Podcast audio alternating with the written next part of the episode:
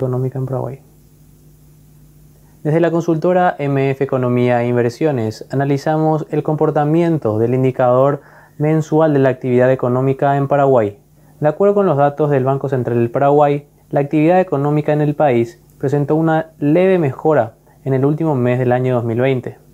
Esto se puede reflejar en el aumento de 0,9% con respecto a diciembre de 2019.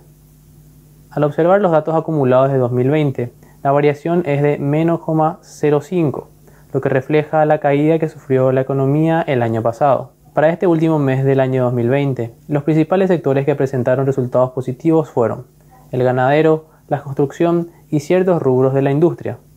En este sentido, los buenos resultados en el sector ganadero, sumado al aumento en inversiones de obras públicas y privadas, más el repunte de ciertas actividades industriales, permitieron que el impacto de la pandemia en Paraguay sea lo más leve posible al cierre del año. Por el contrario, los sectores que mostraron menores resultados a los observados en diciembre de 2019 fueron la agricultura, los servicios, estos principalmente por los bajos niveles en restaurantes y hoteles, comercios, servicios a empresas y hogares.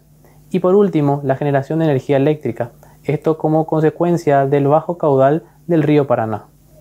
Con todos estos datos podemos observar cómo se comportó la producción al cierre del año 2020 y a su vez este indicador muestra una leve tendencia de cómo sería el año 2021 que se espera sea un año de recuperación económica.